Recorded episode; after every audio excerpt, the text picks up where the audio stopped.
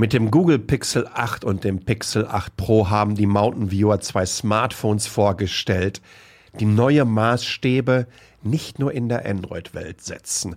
Warum Android damit seinen iPhone-Moment erlebt, das erkläre ich euch jetzt ausführlich. Viel Spaß!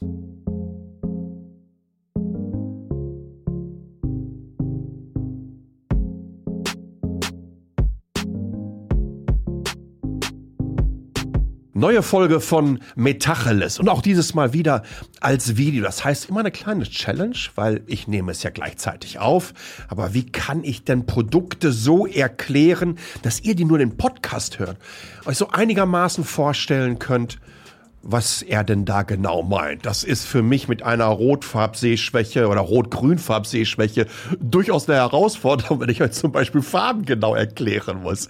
Aber ich glaube, wir bekommen das hin und ich freue mich wirklich sehr darauf, denn ich habe mich gefreut, diese Geräte in den letzten zehn Tagen zu testen. Worauf ich mich auch freue, ist, dass die Itemis AG aus Lünen mein Sponsor ist.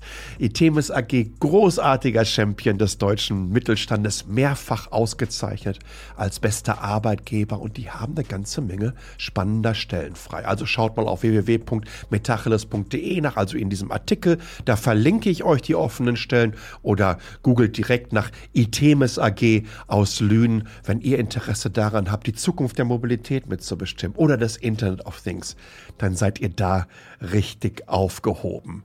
Und wenn es um Feedback geht, und insbesondere wenn man nahezu blasphemische Aussagen trifft wie Android hat seinen iPhone-Moment erlebt, dann würde ich mich natürlich genau darauf freuen. t.ly slash hallo, t.ly slash hallo und ihr seid in der nächsten Ausgabe dabei. Und da sind sie jetzt. Google Pixel 8 und Pixel 8 Pro. Als ich auf dem Google Launch Event hier in Taipei war, habe ich auch erstmal gedacht, meine Güte, da habt ihr mir aber schicke Farben ausgesucht. Das sieht ja aus wie auf so einer Gender Reveal Party. Ähm, das kleine ist Rose Pink und das große, das Pixel 8 Pro in Baby Blue. Ähm, aber es gibt ja Cases dafür. Das Schöne ist, die haben mir natürlich dann auch die Cases in den passenden Farben noch mit da reingepackt. Aber Inzwischen finde ich das überhaupt nicht mehr so schlimm.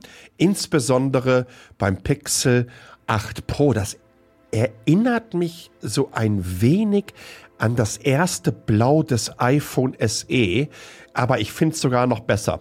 Das ist das schönste blaue Smartphone, was man überhaupt bekommt. Meine Güte, jetzt fange ich an, schon mit, mit, mit, mit äh, ein Fazit durch die Gegend zu schmeißen, aber ähm, darum geht's ja gar nicht am Anfang. Ich glaube, das wird hier wieder sehr, sehr ausführlich, weil ich muss euch von Anfang an abholen. Und da beginnt es eigentlich bei der Google Pixel 6 Serie, denn das war so ein Paradigmenwechsel für Google. Ähm, neues Design, neue Art und Weise, wie sie Smartphones gedacht haben und das, was man hier und da bei Vorgängern ausprobiert hat, denkt mal so an Einführung Nachtmodus und was man mit, mit AI-Features rumgespielt hat, das hat man nun in, wie gesagt, dieses neue Design, insbesondere mit dieser rückseitigen Bar, mit den Kamera, ähm, Objektiven beziehungsweise Linsen drauf, äh, zusammengefasst und obendrauf hat man Software viel umfangreicher und gesamtheitlicher integriert. Denk mal an Nachtsichtmodus, diese Callscreen-Geschichten, Live-Übersetzung, Hintergrundgeräusche rausfiltern, Personen mit einem Klick aus einem Foto entfernen mit dem Magic Eraser. Das sind alles Features, die mit der 6er-Serie eingeführt wurden und die mich zum kompletten Fanboy gemacht haben. Und dermaßen zu einem Fanboy, dass ich sogar gesagt habe, ey, ich empfehle noch nicht mal das Flaggschiff, weil das normale Sechser schon so unfassbar gut ist, dass ich preis-leistungstechnisch einfach nichts anderes empfehlen kann.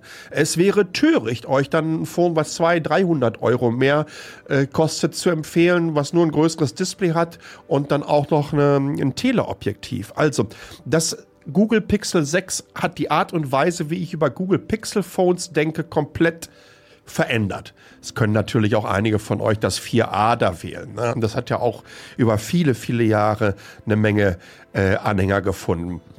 Aber jetzt mit der 8er Serie setzt Google der ganzen Geschichte ja, die Krone auf. Design, Materialien, Verarbeitung, Display, Kameras und natürlich die entsprechende Software und AI-Features. Das sind Maßstäbe, die hier gesetzt wurden. Und abermals, ich wiederhole mich hier gerne, nicht nur für die Android-Welt. Ich glaube, dass das auch einige iPhone-User interessieren könnte. Ähm, die Designverbesserung im Vergleich zu den vorherigen Generationen, die sind, naja, ähm, überschaubar.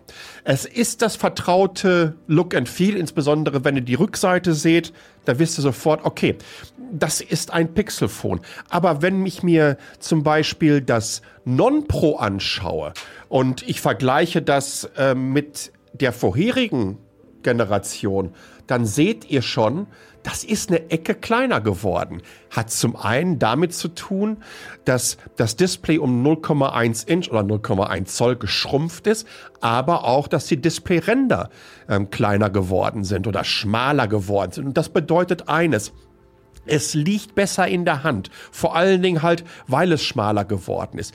Selbst das Siebener war schon schmaler im Vergleich zum Sechser. Aber was bedeutet das für eure Hände? Ich renne ja seit einigen Wochen und Monaten mit dem Galaxy Fold ähm, Z5 rum oder Z Fold 5 rum und das ist zusammengeklappt sehr schmal und ich habe diesen Formfaktor inzwischen lieben gelernt, denn ihr könnt es besser halten, ihr kommt mit dem Daumen besser überall hin, auch wenn der Screen ein bisschen größer ist. Und genau das empfinde ich jetzt hier bei dem neuen Google Pixel 8 Non Pro.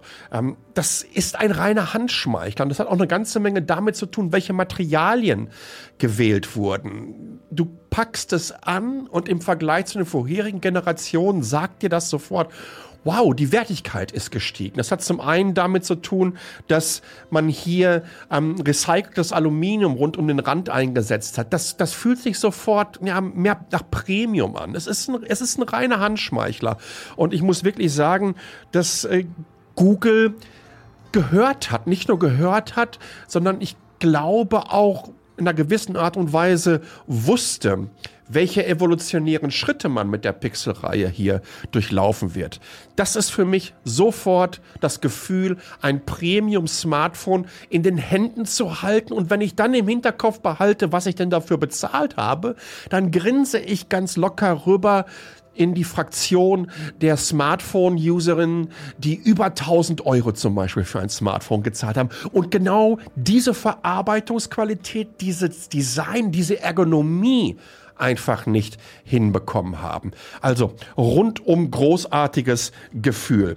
Die Pro-Variante ist 6.7 Incher, äh, also 0,6 Inch größer als das Non-Pro und auch das hat einen ganz besonderen Unterschied, wenn ihr das anfasst.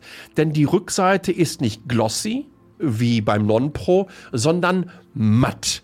Und ja, im ersten Moment denkst du, ist, ist das eine, eine, Form von Plastik? Und dann fühlst du nochmal drüber und dann merkst du, nein, das ist natürlich ähm, so ein äh, Gorilla Glas Victus, aber es ist eine Oberfläche, die so ein samtes Gefühl rüberbringt.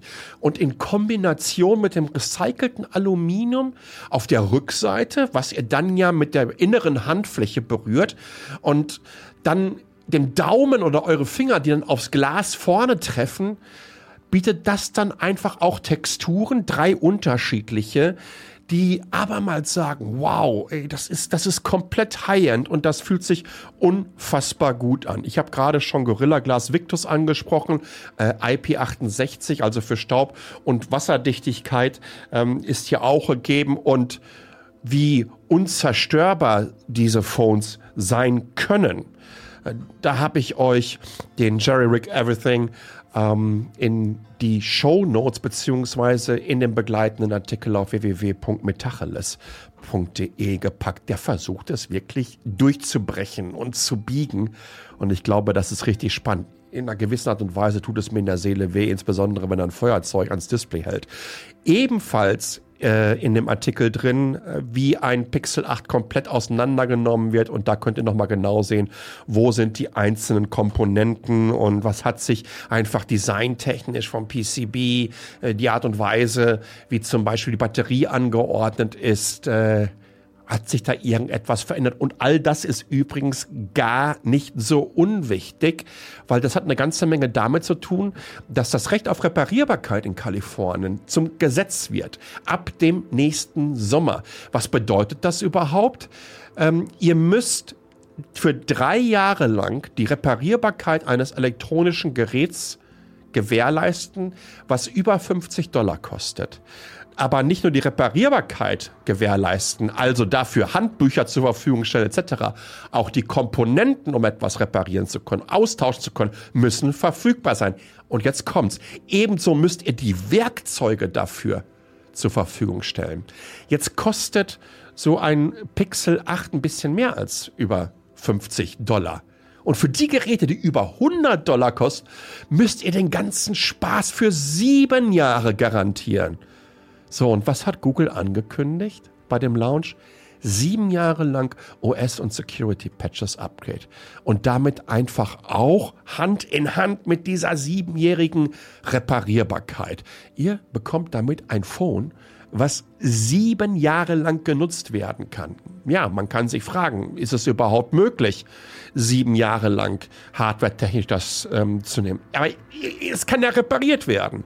Also aus Nachhaltigkeitsgesichtspunkten ist das von den großen OEMs, ich spreche nicht über Fairphone, die sind aufgrund der Modularität einfach noch einen Schritt weiter und da müssen wir auch eigentlich alle hinkommen, ähm, ist das eigentlich das Beste, was ihr im Moment bekommt. Das finde ich wirklich extrem spannend, wie Google dann direkt einfach diese neuen ja, legislativen Rahmenbedingungen übernommen hat und das so roundabout zehn Monate bevor das Gesetz dann einfach in Kraft tritt in Kalifornien auch schon umgesetzt hat. Ähm, übers Display müssen wir uns noch unterhalten. Wenn immer man zeigen möchte, dass Technologieführerschaft ganz weit vorne ist bei euch, okay, Technologieführerschaft ist nun mal weit vorne, meine Güte, nee, dann versucht man der Geschichte irgendwie auch so einen Namen zu geben.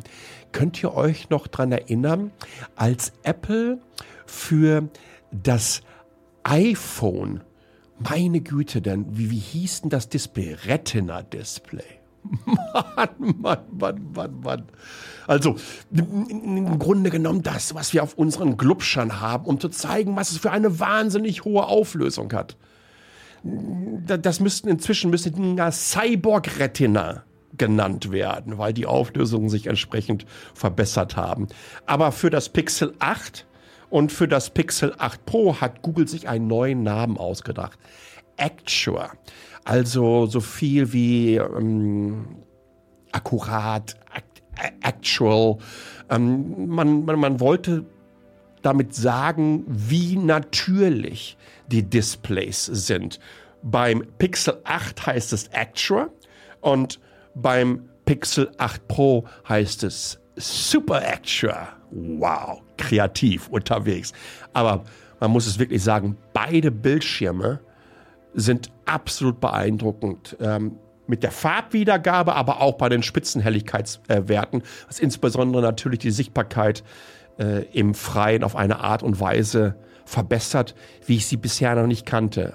Ebenfalls im Artikel drin der Display Review von DxOMark und Pixel 8 und Pixel 8 Pro Überblick von sämtlichen Komponenten, die geupgradet wurden. Aber Spitzenhelligkeit oder generell Display im Vergleich Pixel 8 Auflösung 2400 mal 1080, Pixel 8 Pro 2992 mal 1344. Spitzenhelligkeitswerte 200 Nits.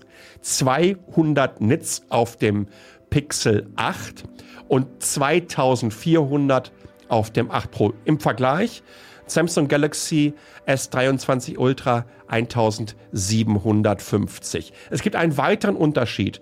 Ähm, zum einen hat das Pixel 8 endlich eine Bildwiederholrate von 120 Hertz erhalten.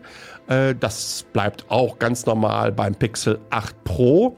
Aber es gibt dennoch einen Unterschied, denn die Bildwiederholrate auf dem Pixel 8 Pro kann dynamisch runtergeregelt werden auf ein Hertz. Das heißt, äh, wenn ihr meint, ihr müsst die ganze Zeit auf dem Bildschirm starren, während ihr zum Beispiel eine Webseite euch anschaut und da bewegt sich nichts, dann fährt das runter auf ein Herz. Äh, bei dem Pixel 8 Non Pro kann man einfach nur schalten zwischen 60 und 120. Für mich sind beide mit die besten Displays, wenn nicht jeweils das beste Display, was ihr auf einem Smartphone äh, bekommen könnt. Ist das damit ein Grund, von, zum Beispiel vom Pixel 7 zu upgraden? Ich glaube nicht. Äh, generell gibt es nicht mehr diese Upgradability oder Wantability of Upgrades äh, von der vorherigen Generation. Ich würde sogar sagen, dass es fast schwierig wird von einem Sechser auf einen Achter zu gehen, obwohl sich eine ganze Menge verbessert hat. Aber inzwischen sehe ich uns eher in diesem Bereich von dreijahr, dreijährigen Lifecycles, wo es dann auch wirklich ähm, Sinn macht. Kommen wir zu Performance. Es gibt einen neuen äh, SoC, das ist der Tensor G3. Auch hier habe ich euch wieder einen ausführlichen Testbericht mit allen möglichen Benchmarks und zwar von der Computerbase verlinkt. Ähm, da könnt ihr euch das alles. Mir, mir sind diese Zahlen wirklich sowas von egal. Synthetische Benchmark, natürlich zeigen sie in einer gewissen Art und Weise, wie die Performance von einzelnen Kernen, aber auch in Multicore-Anwendungen und natürlich ebenso der GPU für die Mobile Gamer da draußen, wie sich das verbessert hat im Vergleich zur Konkurrenz von Snapdragon, also Qualcomm und Apple. Aber letztendlich kommt es mir darauf an, was fühle ich im Alltag? Was kann ich mit meinen klassischen Anwendungsszenarien, die mich durch den Tag bringen, machen? Und unterstützt die Performance des Chips es so, dass ich niemals an einen Punkt komme, dass es mir auffällt und ich sagen würde, auch meine Güte, das könnte aber ruhig ein bisschen schneller gehen. Und genau das ist es nämlich. Vergesst also für einen Moment diese Benchmarks. Google behauptet nämlich, dass der Tensor G3 mehr als doppelt so viele Machine Learning Modelle auf den Pixels betreibt als zum Beispiel der Tensor G1 Prozessor des Pixel 6. Jetzt kann man ja viel behaupten, aber wenn ihr euch so diverse AI-Funktionen anschaut, wie zum Beispiel, was man mit dem Magic Editor machen kann. Also, dass ihr ein Bild habt mit irgendwie äh, vier Freunden, die ihr fotografiert, die am Campen sind und ihr meint, dass die eine mit ihrem Zelt nicht genug im Bild ist und ihr kreist das Objekt Photoshop Philipp mäßig ein.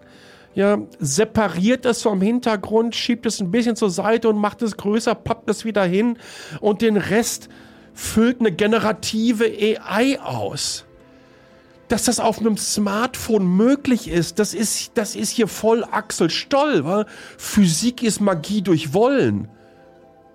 Das ist, äh, es ist etwas, was, was mich so unfassbar weghaut. Übrigens ist es Magie, ist Physik durch Wollen, nicht umgekehrt. Das ist aber auch schön. Ne? Aber es ist einfach so ein Moment, wenn ihr das euren Bekannten zeigt, die werden sich denken, ey, what the fuck, ist das ein Video, was du mir da gerade vorgespielt hast? Oder wenn ihr euch anschaut, dass ihr ähm, wiederum ein Gruppenfoto machen könnt und ihr nutzt dieses Best Take Feature und ihr macht vier oder fünf Fotos, aber die Gesichtsausdrücke und Kopfbewegungen sind immer unterschiedlich und dann bietet euch der Editor einfach an, den optimalen rauszusuchen und das dann alles zu kombinieren. Es ist einfach unfassbar wow. Und all das knuspert der Tensor G3 weg, als gäbe es kein Morgen mehr.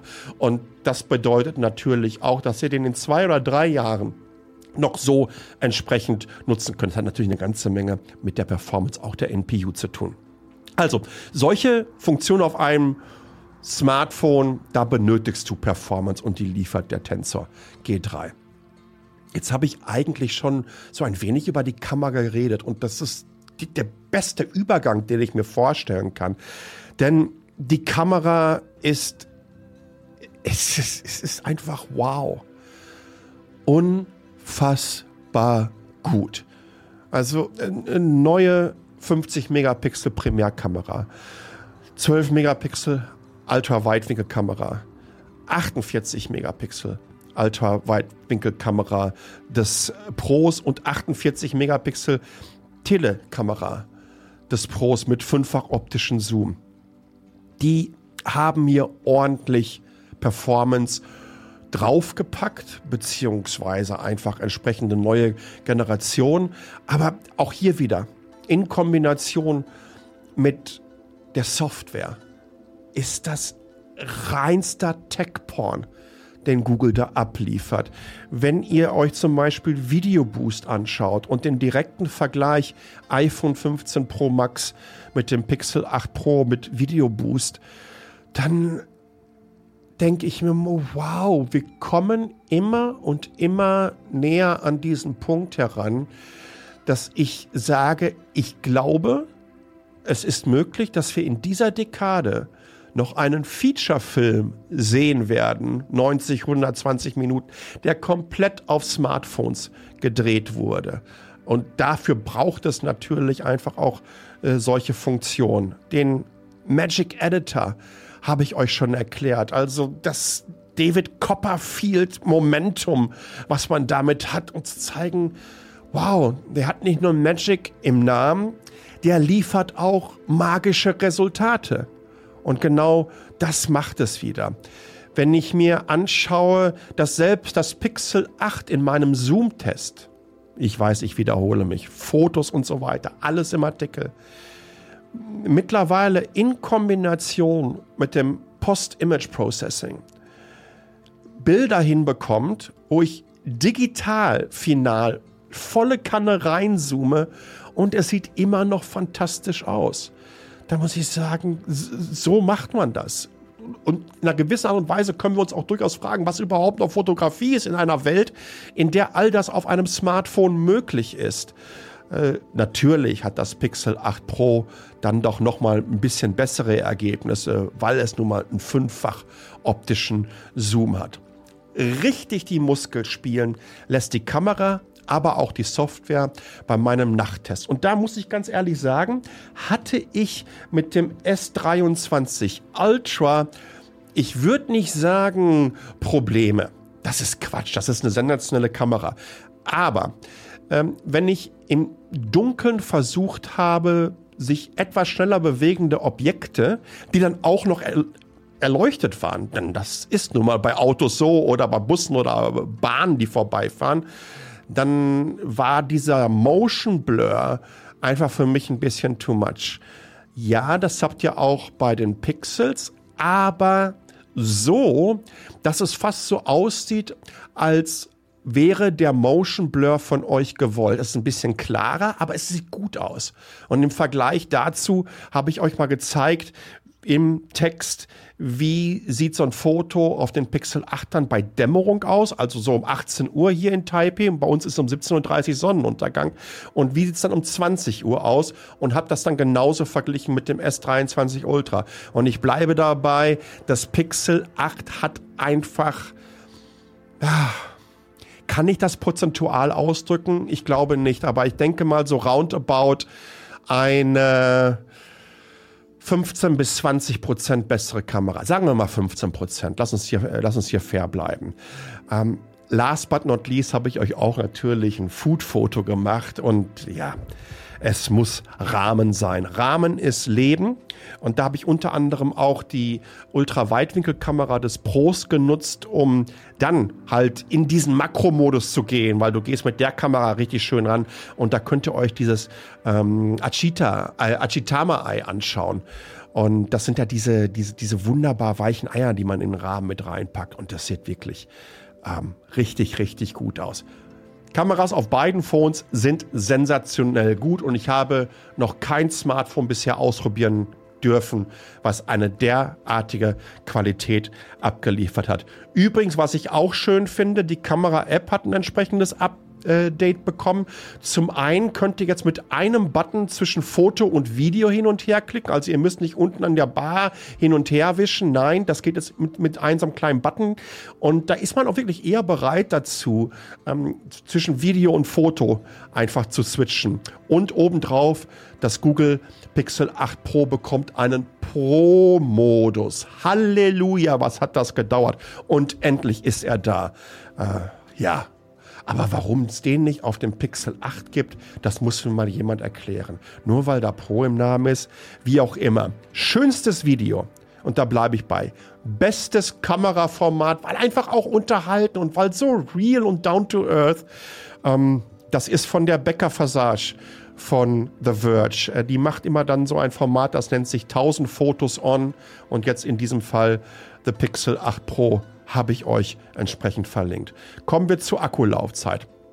Bei der Batteriekapazität gibt es keine großartigen Veränderungen, aber der Tensor G3 ist eine Ecke effizienter geworden und gefühlt, auch hier habe ich keine Benchmarks laufen lassen und diese Akkustats, die ich nach zehn Tagen bekomme, ich, ich glaube, man muss ein Phone erstmal so einen Monat nutzen, weil dann kommt da auch erst heraus, welche anderen Apps man noch installiert hat und so weiter. Und dann können sich einfach auch solche Nutzungsszenarien so ein klein wenig verändern.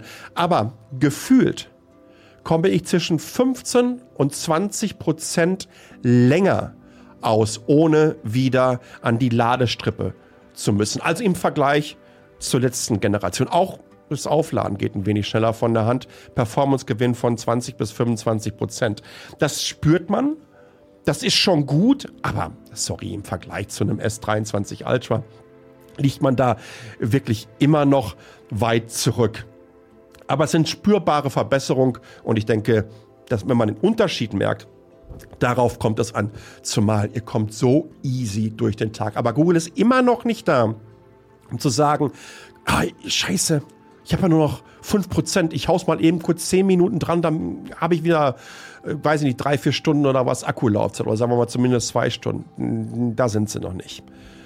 Ach, AI. Es sind so unfassbar viele Funktionen und deswegen habt ihr wieder auch ich, ich kann es ja gar nicht Testbericht nennen. Das sind nach zehn Tagen nur erste Eindrücke. Bei aller Liebe. Ich kann euch Datenblätter runterrasseln. Ich kann euch diese gesamten Features runterrasseln. Und das müssen natürlich auch die Kolleginnen und Kollegen machen. Das ist überhaupt nicht böse gemeint, weil die auch einen ganz anderen Video-Output haben als ich, einen ganz anderen Test-Output. Ich teste halt nur noch drei, vier verschiedene Smartphones im Jahr und bin so glücklich damit, nicht unter diesen Druck zu hängen, einen Testbericht in zehn Minuten abliefern zu müssen. Ich kann das überhaupt nicht mehr. Das hat wahrscheinlich auch in einer gewissen Art und Weise mit meinem Alter zu tun. Aber das, was wir im Bereich AI mit den Pixel 8 sehen, das erklärt, glaube ich, das ganz gut, warum ich euch hier nur erste Eindrücke wiedergehen kann. AI-Wallpaper generieren, Webseiten zusammenfassen oder vorlesen lassen. Und wenn Google diesen Funktion dann einfach noch diesen AI-Assistenten oben drüber stülpt, dann merkt ihr, wohin sich solche Phones entwickeln. Dieser AI-Assistant hält Einzug in sämtliche Anwendungsszenarien. Wir kommen mehr und mehr in so eine Hörrealität, diesen wunderbaren Film mit Joaquin Phoenix. Na, weil es ist ja nicht nur so, dass ich mir eine Webseite zusammenfassen kann oder vorlesen lassen kann. Ich, ich kann mir das auch noch übersetzen lassen. Direkt und on the fly. Und das passiert auf dem Gerät. Und das gibt dir das Gefühl, dass Google mindestens um zwei Generationen da voraus ist. Also die Kombination Hardware, Software, AI-Features, das zusammengepackt, holistisch gedacht, zu begreifen, wie wir da das Beste rausholen können. Da wird so klar, dass 2017 gesagt wurde, Mobile First war gestern auf der Google I.O., es ist jetzt AI First. Und ehrlich, es, es haut mich weg. Das, weil das sind keine Gimmicks, das sind keine Tech-Demos, die man mal eben kurz so zeigt. Denkt doch noch mal, als die Microsoft die allererste HoloLens vorgestellt hat, ähm, ich glaube, es war auf der E3, und wir diese Minecraft-Demo gesehen haben auf, auf dem Tisch und man konnte mit der HoloLens drum herumlaufen und wir haben diese Mixed-Reality-Szenarien gehabt, wo eine Minecraft-Welt sich vor unseren Augen in die reale Welt hinein transportiert hat. Nachher hat sich halt herausgestellt, dass Field of View äh, bei der ersten Generation der Microsoft HoloLens in etwa dem vom Jordi von, von Star Trek, beziehungsweise ja, eigentlich so ein bisschen so aussah wie die Rückseite von den Google Pixel Phones. Aber das sind hier Features, die nutzen wir jeden Tag. Das sind keine Demos. Und vor allen Dingen wollt ihr die jeden Tag nutzen, nachdem ihr die zum ersten Mal ausprobiert habt. Das ist Usability, smartes Design und ich wusste gar nicht, dass ich das brauche, aber jetzt kann ich nicht mehr ohne.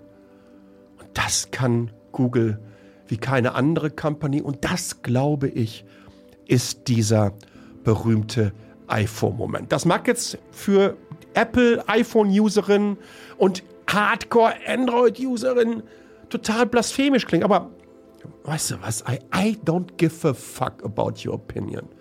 Da bin ich jetzt inzwischen alt genug, um zu sagen, wow, das ist meine Meinung. Natürlich ist die subjektiv, aber die basiert ganz einfach darauf, dass ich sowas von gar nichts mehr mit Lagerdenken zu tun habe. Das ist ein Commitment, das ist ein Qualitätslevel, in Forschung und Entwicklung, den Google hier erreicht hat, der in dieser Gesamtheit nur von drei Companies zu schaffen ist. Das sind Apple, Google und Samsung. Mit einem Unterschied, und das habe ich ja gerade gesagt. Google hat die AI-Geschichte so viel früher gedacht. So, jetzt ist die Nummer viel, viel länger geworden, als ich es mir eigentlich gewünscht, nicht gewünscht, aber als ich es mir eigentlich überlegt habe, ich wollte so auf 20 Minuten oder so rauskommen. Aber bitte seht es mir nach, es ist kein Testbericht. Zehn Tage mit den Geräten. Und ich muss wirklich noch überlegen, äh, wohin sich das entwickelt. Aber jetzt stellt euch mal vor, Google hat hier neue Produkte in den Markt gedrückt, die aufgrund des Feature Drops bis 2030 besser werden. Wann, wann gibt es so etwas schon mal? Die nächsten sieben Jahre habt ihr hier ein Handset, was kontinuierlich softwaretechnisch verbessert wird. Ähm, ich gehe noch einen kleinen Schritt weiter. Die Google Pixel 8 Reihe liefert Handset ab, die ohne Wenn und Aber das Zeug dazu haben, eingeschworene iPhone-Enthusiasten zum Wechsel zu bewegen. Ich weiß nicht, wie es euch ging, aber wenn du Hardcore-iPhone-User dann einfach auch noch Nerds und Geeks dabei hattest, die haben dich mit Android-Phones immer so ein bisschen belächelt. Und Android-Phones in der Vergangenheit haben immer Komponenten und Features gehabt, die hier und da besser waren. Gar keine Frage, aber auch das waren reine Spec-Wars. Ähm, Spec-Wars sind, glaube ich, so durch. Usability-Wettbewerbe sind angesagt. Und das schafft Google so, dass ich sagen würde, wow, das sind nicht nur die besten Android-Phones, die hier vorgestellt wurden, denn das sind sie auf jeden Fall. Ich glaube, dass Google mit dem Pixel 8 und mit dem Pixel 8 Pro die zurzeit besten Smartphones überhaupt vorgestellt hat. Und last but not least, welches würde ich denn persönlich wählen? Ich bleibe dabei. Trotzdem natürlich das Pixel 8 Pro durch die Kamera und diese Pro-Features unter anderem der Kamera-App, aber meine Güte, da wird es ein Sideload APK geben äh, für das Non-Pro. Trotzdem, was so sensationell ist, ich würde das Pixel 8 Non-Pro empfehlen. Preis-leistungstechnisch trennt es keine Welten vom Wettbewerb, sondern Universen. Ich bin gespannt, was ihr davon haltet. Würdet ihr euch für ein Pixel-Phone entscheiden? Wenn ja, welches Phone habt ihr zurzeit? Könnt ihr einigermaßen mit meiner Ansage leben, dass es das beste Smartphone ist oder sein könnte, weil ihr müsst ja nicht auf mein Geschwätz hier hören. Dann lasst es mir in den Kommentaren da oder ruft mich an t.ly slash hallo t.ly slash hallo und ich würde mich natürlich freuen, wenn ihr mir auf den diversen Plattformen dann Daumen nach oben Bewertung und hast du nicht gesehen, da lasst. Hat tierisch viel Spaß gemacht, mit den Geräten sich auseinanderzusetzen. Ich hoffe, euch geht das ebenso. Bis zum nächsten Mal. Bleibt gesund und ciao.